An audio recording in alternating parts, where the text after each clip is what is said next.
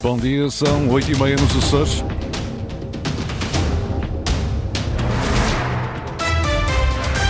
Vamos conhecer os títulos desta edição.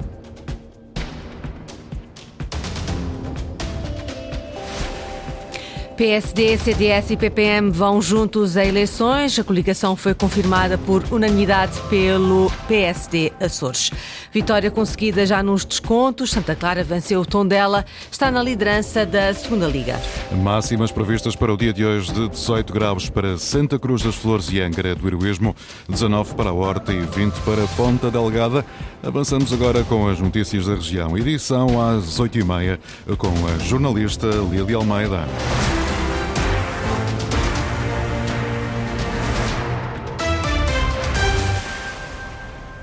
Por unanimidade, PSD Açores aprovou a coligação com o CDS e o PPM para ir a votos nas próximas eleições regionais e já designou João Manuel Bolheiro como cabeça de lista.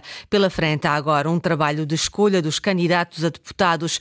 Pedro Nascimento Cabral, presidente da mesa de congresso do PSD, diz que será feita em diálogo. Luís, Luís Acuto. A coligação governativa será também a coligação que vai a votos nas próximas legislativas regionais. O Conselho Regional do PSD deu luz verde à estratégia conjunta por unanimidade. José Manuel Bolieiro, líder do partido, será o cabeça de lista. Quanto à lista conjunta de candidatos, os social-democratas terão pela frente um trabalho apurado de diálogo com o CDS-PP e com o PPM, garante o presidente da mesa do Congresso, Pedro Nascimento Cabral. O que deve haver, acima de tudo, é um perfil de diálogo com os outros partidos da coligação, com o CDS-PP e com o PPM, no sentido de as elaborações das listas respeitarem critérios fundamentais como o da proporcionalidade, naturalmente, mas também critérios políticos que são essenciais para aquilo que a coligação quer naturalmente, que é vencer as eleições legislativas regionais. Listas que terão de ser entregues no Tribunal até 22 de dezembro, isto se se confirmar o dia 4 de fevereiro como data para as eleições nos Açores. Já no que respeita ao trabalho no PSD, corre nas conselhias e nos órgãos de ilha desde final de novembro. Portanto, a partir deste momento, as estruturas eh, conselhias e de ilha do partido começaram, naturalmente, a desencadear todos os procedimentos que estão previstos nos estatutos do PSD para eh, chegarmos eh, ao dia 23 de dezembro e apresentarmos as listas da coligação nos tribunais. Por força do atual calendário eleitoral, foi ainda adiado o Congresso Regional do PSD, marcado para janeiro, para a data a definir depois das regionais e das legislativas nacionais. O partido ADN, Alternativa Democrática Nacional, vai estrear-se nos Açores nas próximas eleições regionais. O coordenador no arquipélago e cabeça de lista será Rui Matos, antigo dirigente do PDA, Partido Democrático do Atlântico. O ADN espera concorrer com listas em todas as ilhas. Tenho convicção que vai conseguir concorrer por todos os círculos eleitorais eh, desde Santa Maria ao Curvo, vão concorrer. Eh, claro que depois aí vai-se ver portanto, um partido novo aqui nos Açores, eu já não sou novo na, na, na, área política, mas com um partido novo, portanto, vai ser uma grande, uma grande, portanto, uma grande luta e uma grande, muito trabalhoso. O que queremos é ter pelo menos um, uma voz uh, representada por este partido, que sei eu, né? se assim os açorianos o quiserem, representar o partido nos Açores e marcar a diferença daquilo que já existe nos Açores. Rui Matos foi apresentado como coordenador do ADN nos Açores este sábado, fala num partido de voto útil e elenca algumas das prioridades a levar ao Parlamento Regional se conseguir um lugar como deputado. Portanto, o nosso lema principal vai ser, claro que é saúde, a questão de, de, de, das reformas miseráveis, a economia açoriana, portanto, que seremos, somos, continuamos a ser uma, a maior região aliás, a região mais pobre da Europa, no sentido que nada foi feito. Portanto, houve um pequeno desenvolvimento graças aos subsídios que vieram da, da, da Comunidade Económica Europeia, que se não fosse ainda estaríamos muito pior. Rui Matos, coordenador do ADN nos Açores, será também cabeça de lista do partido pela região nas legislativas nacionais a 10 de março. A Universidade dos Açores vai receber 14 milhões 600 mil euros ao abrigo do contrato de programa de financiamento já assinado com o Ministério da Ciência e Ensino Superior. Segundo o comunicado do gabinete da ministra de Elvira Fortunado, este contrato, previsto no novo modelo de financiamento das instituições de ensino superior, visa responder positivamente às especificidades das academias insulares A Universidade da Madeira recebe também cerca de 15 milhões de euros.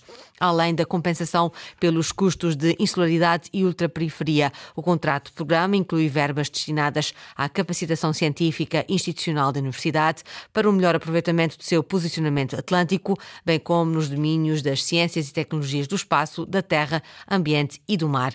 Outras verbas destinam-se ao estímulo à cooperação entre a Universidade dos Açores e entidades de referência nos domínios de atuação relevantes para o desenvolvimento da academia.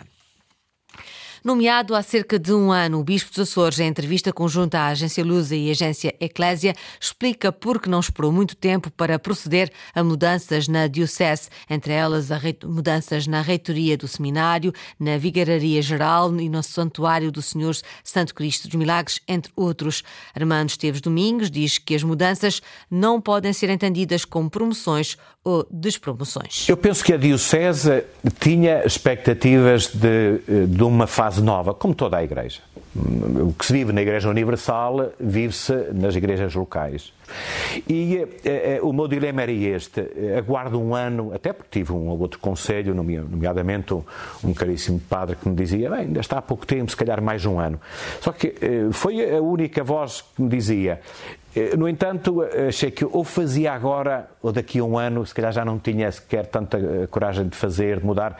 Não é que as pessoas estivessem a fazer mal, e isto acho que é, é, é uma ideia que eu procuro transmitir nos Açores, que as mudanças não, não podem ser entendidas como promoções ou despromoções, porque estamos a arruinar a beleza da Igreja e do que é o nosso serviço, mas é também ajudar a que as pessoas iniciem projetos novos Bispo dos Açores a explicar as mudanças na Diocese, não escondendo que em dois ou três casos foi um bocadinho mais difícil para a pessoa a mudança, mas garante que não tem conflito com ninguém. Ainda nesta entrevista, o Bispo de Angrilhas dos Açores fala do papel que as paróquias podem ter no apoio às comunidades e que esse levantamento está a ser feito para a capacitação das pessoas. Mas o Bispo não deixa de criticar, porém, os que se habituam a ter tudo sem trabalhar e esperar que lhes cheguem os subsídios de graça. Os problemas sociais, muitos deles nascem porque já estamos na segunda ou terceira geração eh, a deixar que se formem segundas e terceiras gerações de pessoas que se habituam a ter tudo sem trabalhar.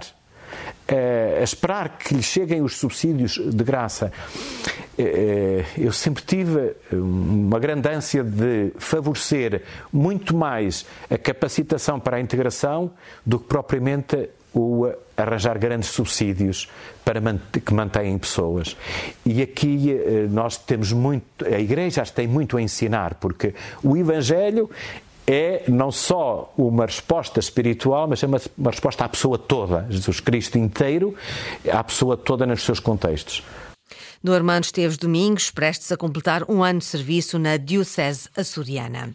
16 dias pelo fim da violência contra as mulheres, campanha de sensibilização internacional nos Açores, ao mar e várias entidades parceiras, está a desenvolver ações de sensibilização desde o dia 25 de novembro, hoje, Dia Internacional dos Direitos Humanos à caminhada pela paz e pelo fim da violência contra o sexo feminino em várias ilhas. O Francisco Faria traz-nos o caso da caminhada em Angra do Heroísmo. Nunca é demais falar sobre violência e no caso contra as mulheres. O número de casos denunciados tem aumentado nos Açores. A União de Mulheres Alternativa e Resposta ao Mar dá conta disso. Começam a aparecer um conjunto de novas formas de discriminação sobre as mulheres, novas, que já existiam, mas agora são mais faladas. E, e isso, obviamente, lá, tem consequências e as pessoas têm noção que um conjunto de, de, comportamentos que eram legitimados socialmente, hoje em dia não podem, não podem continuar a ser tolerados. Uh, respondem também a outra questão. Uh, infelizmente, este ano houve um, um, um ligeiro aumento, de, pelo menos aqui, da, da delegação da Ilha Terceira, uh, de situações de violência conjugal, o que nos leva a crer que, para além das campanhas estarem a servir para as pessoas nos procurarem, ah, infelizmente o fenómeno não, não abrandou. Miguel Pinheiro da Umar Terceira, que hoje pelas 10h30 na Baía do Fanal se junta à meia dúzia de entidades para organizar uma caminhada pela paz, lembrando a temática e mostrando que há apoio para quem é vítima. Obviamente que as campanhas têm, têm efeito, com certeza que sim, que mais não seja com um conjunto de pessoas que se percebe que, que pode procurar apoio, algum tipo de apoio, e que tem uma resposta eventualmente diferente do que teria. Caminhada em Angra pelo fim da violência contra as mulheres, mais uma ação de sensibilização para um problema que tem crescido nos Açores, é o que diz o número de denúncias. O Santa Clara é líder isolado na segunda Liga. A equipa açoriana foi ontem ao terreno do Tondela a vencer por 3-2 em jogo referente à 13ª jornada. Henrique Linhares. Vitória arrancada a ferros do Santa Clara na visita ao estádio João Cardoso. Para o Tondela marcaram Luan Farias e Roberto. Já do lado do Santa Clara os golos foram apontados por Pedro Pacheco, Bruno Almeida e, já em tempo de descontos, o capitão Paulo Henrique marcou o gol da vitória. Primeiro, dar, o, dar os parabéns parabéns ao, ao, grupo de trabalho, a todos os jogadores. Aos que jogaram mais, aos que, jogaram, aos que não jogaram e aos que entraram. Esta é a vitória do grupo. É de enaltecer o espírito que temos vindo a construir desde o início. Sabemos que este é um campeonato muito difícil, os jogos todos muito difíceis e hoje mais uma vez contra uma boa equipa, o Tondela muito boa equipa. Sabíamos que ia ser um campo muito difícil, só um grupo muito determinado conseguiria levar daqui os três pontos e foi isso que, que, fizemos. Vasco Matos, treinador do Santa Clara. O triunfo deixa os encarnados na liderança isolada da prova com 29 pontos, depois da derrota do Nacional ontem por 2-1 no reduto do Benfica B. Na segunda posição está o AVS com 28 pontos. O Nacional é agora terceiro com 26. No Campeonato de Portugal, as três equipas açorianas em prova jogam fora de portas hoje para a Série C. A primeira a entrar em campo é é Lusitânia. A turma da terceira, segunda na tabela, defronta o Mortágua às 9 horas e 30 minutos. O Rabo de Peixe, 11 primeiro classificado, tem difícil deslocação ao terreno do líder Alverca B. Encontro com início às 14 horas. À mesma hora, o Fontinhas, penúltimo colocado, joga diante do último classificado, o União de Tomar.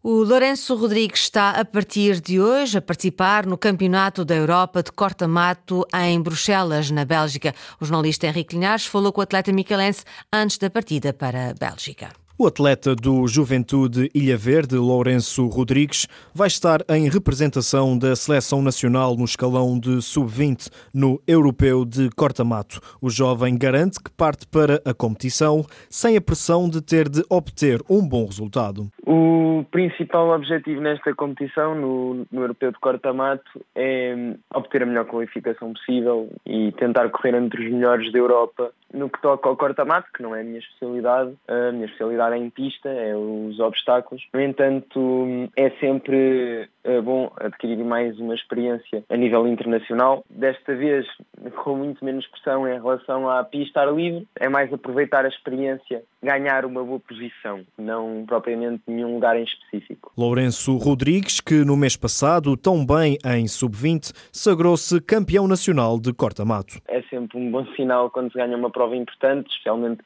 de corta-mato e antes desta competição que é da mesma disciplina, dá-me bastante confiança e faz com que hum, acredite que estou em forma e que tenho hipóteses de representar bem o, o meu país. O açoriano já alcançou resultados de relevo este ano a nível europeu. Foi sexto classificado nos 3 mil metros no Campeonato da Europa de Sub-20 em Jerusalém.